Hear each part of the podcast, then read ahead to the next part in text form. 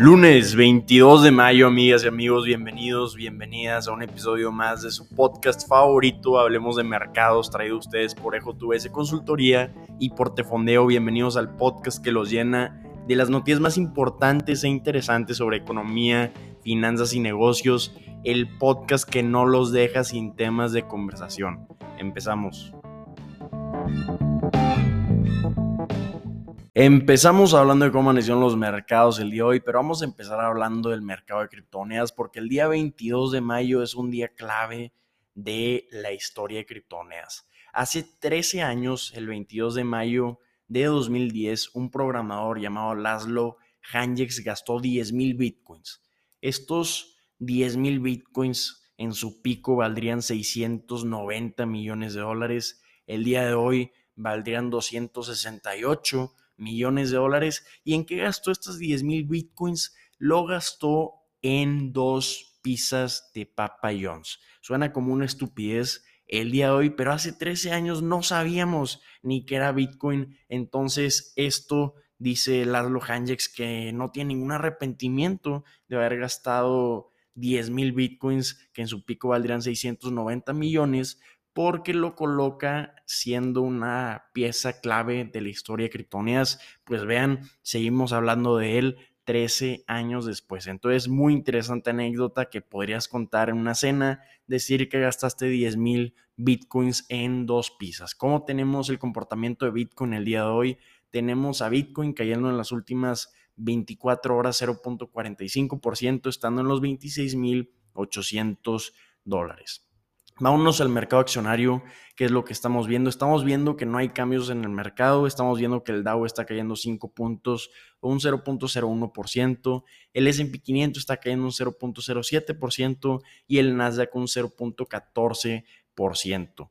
¿Dónde está la atención de los inversionistas? Está en el techo de la deuda de Estados Unidos. Como saben, estamos en un punto clave para Estados Unidos porque el primero de junio es el límite para incrementar el techo de deuda que tiene el gobierno estadounidense de 31.4 billones de dólares. Si no se llega a un acuerdo entre los republicanos y demócratas de incrementar el techo de la deuda, vamos a estar viendo algo que nunca sucedió en la historia, que es el no pago del gobierno de Estados Unidos de sus obligaciones. ¿Qué es lo que está sucediendo? Pues no han logrado llegar a un acuerdo los republicanos y los demócratas. Esto, ¿por qué? Porque los republicanos quieren incrementar el techo de la deuda, pero a la par de un corte a los gastos federales que no están relacionados a la defensa, incluyendo cortes a la seguridad social. Los demócratas están acusando a los republicanos de estar empujando a Estados Unidos a un declive a estar a punto de llegar al no pago y estamos viendo que Janet Yellen, la secretaria del Tesoro de Estados Unidos, está advirtiendo que puede que Estados Unidos no llegue a cumplir sus obligaciones el primero de junio. Entonces, importantísimo lo que estamos viendo con los avances de estas negociaciones.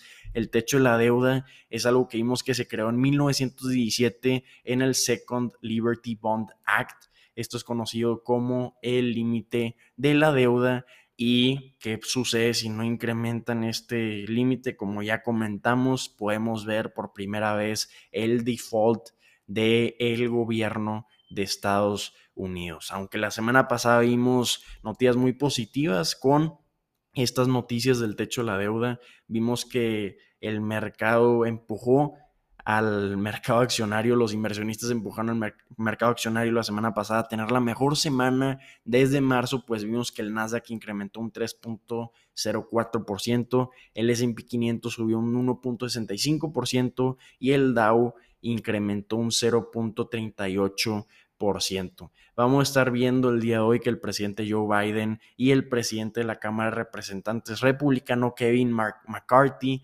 se va a estar reuniendo en la Casa Blanca para estas negociaciones. Entonces, interesantísimo lo que estamos viendo el día de hoy, hablando de empresas de resultados trimestrales. Ya estamos llegando al final de la temporada de los resultados del primer trimestre. Vamos a estar viendo el día de hoy resultados de Zoom, Después, el día de mañana vamos a estar viendo resultados de Lowe's y de Dick Sporting Goods.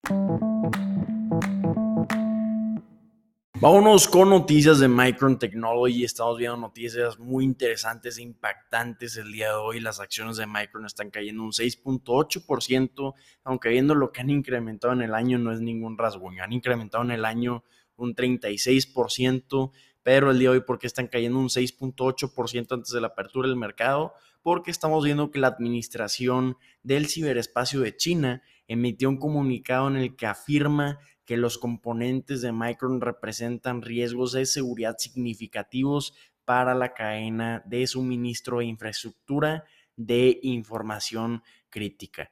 Se encontraron, según el regulador, riesgos de seguridad de ciberseguridad relativamente graves en los productos de Micron vendidos en China y esto llevó a Beijing a advertir a los operadores de infraestructura clave que no compren productos de la empresa. Por advertir, estamos diciendo prohibir.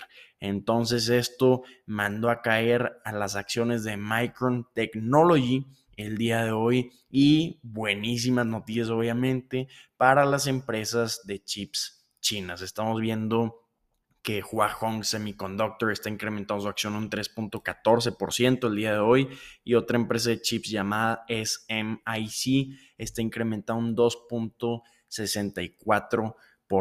¿Cómo comenzó esto? Pues empezó con Estados Unidos incluyendo algunas empresas tecnológicas en la lista negra y yo creo que en respuesta a esto, pues China está diciendo que va a prohibir la compra a sus empresas de infraestructura, la compra de estos productos de Micron Technology. Entonces, esto empezó hace seis semanas cuando el regulador chino anunció que estaba llevando a cabo una revisión de seguridad de las importaciones de Micron, que es uno de los proveedores más importantes de chips para China, para algunos jugadores clave de infraestructura. Y ante esto el director de la empresa había dicho que estaban en continuas negociaciones, dialogando con las autoridades para decir que sus productos cumplían con los estándares de calidad y que eran seguros, pero la conclusión el día de hoy es esta prohibición de la venta de los productos de Micron y como ya dijimos en China hay sustitutos a esto, estos productos de Micron, entonces buenísimas noticias para los proveedores de chips chinos, como estamos diciendo, sus acciones están incrementando más de 3% en promedio el día de hoy. Vámonos con noticias de Meta, que ha tenido un gran 2023. Esta empresa, sus acciones han incrementado un 96% en lo que va del año. Tiene un valor de mercado el día de hoy de 629.500 millones de dólares, pero el día de hoy estamos viendo que sus acciones están cayendo un 1.24%. Antes de irnos a la noticia de por qué están cayendo sus acciones el día de hoy antes de la apertura, vamos a decir un dato interesante y tiene que ver con la inteligencia artificial. Gracias a las noticias que hemos visto de inteligencia artificial, podríamos decir que hay cuatro principales jugadores en la bolsa, que son Meta, Alphabet, Microsoft y Nvidia. Todas estas empresas han incrementado sus acciones de gran forma, durante el año, el Nasdaq ha incrementado un 27% durante 2023 y gracias a estos incrementos, estas cuatro empresas representan el 15% del índice de las 500 empresas más importantes de la bolsa de Estados Unidos, el SP 500. Entonces, Meta, Alphabet, Microsoft y Nvidia gracias a sus avances de inteligencia artificial, hoy en día representan el 15% de este índice de 500 empresas. Impresionante dato que puede sacar a, los temas de conversación del día de hoy. Pero bueno, ya vámonos a hablar de cuál es la noticia del día de hoy con Meta, porque están cayendo sus acciones un 1.24% el día de hoy, pues porque la Unión Europea impuso una multa récord de 1.300 millones de euros por almacenar información de usuarios europeos en servidores de Estados Unidos. Esto representa la mayor penalización por violación de privacidad en la historia de la Unión Europea. Esta edición está generando presión para Estados Unidos sobre un acuerdo que permite a Meta y a miles de empresas multinacionales a enviar información a Estados Unidos. Entonces es una forma de Europa de estar presionando a Estados Unidos de que se finalice esta práctica. El regulador de privacidad de la Unión Europea afirmó el día de hoy su edición de imponer esta multa récord por, como ya dijimos, estar almacenando información de usuarios europeos en Estados Unidos. Alega que esta información puede ser accedida por agencias de espionaje estadounidenses sin que los usuarios tengan suficientes medios para apelar estas prácticas de meta. Entonces esta multa de 1.300 millones de dólares supera el récord que tenían previamente 746 millones de euros que se impuso a Amazon en Luxemburgo en 2021 por violaciones de privacidad relacionadas con su negocio de publicidad. Además de esta multa, la edición de hoy también está ordenando a Meta a que deje de enviar información, obviamente, de sus usuarios europeos a Estados Unidos y que eliminen los datos que ya se han enviado en un plazo de seis meses. Lo que está diciendo Meta es que puede evadir o puede evitar estas órdenes si Estados Unidos completa un acuerdo transatlántico con la Unión Europea para permitir la transferencia de datos entre la Unión Europea y Estados Unidos. Meta dijo que va a apelar esta edición y que va a buscar una suspensión. Está diciendo Meta que es una decisión injustificada y que siente un presente peligroso para las innumerables empresas que transfieren datos entre la Unión Europea y Estados Unidos.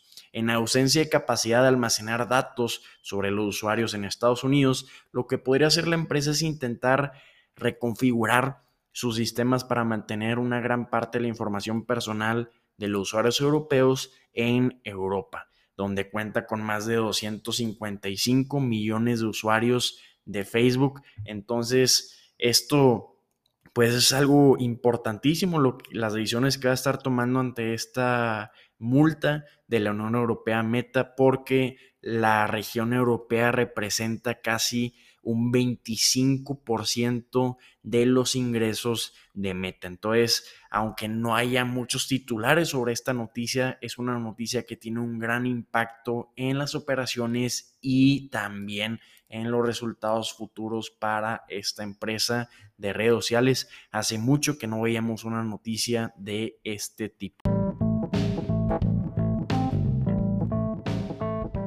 Amigas y amigos, soy Eduardo y estas son las noticias que tienen que saber el día de hoy. Espero que la información compartida les haya resultado interesante y de gran utilidad.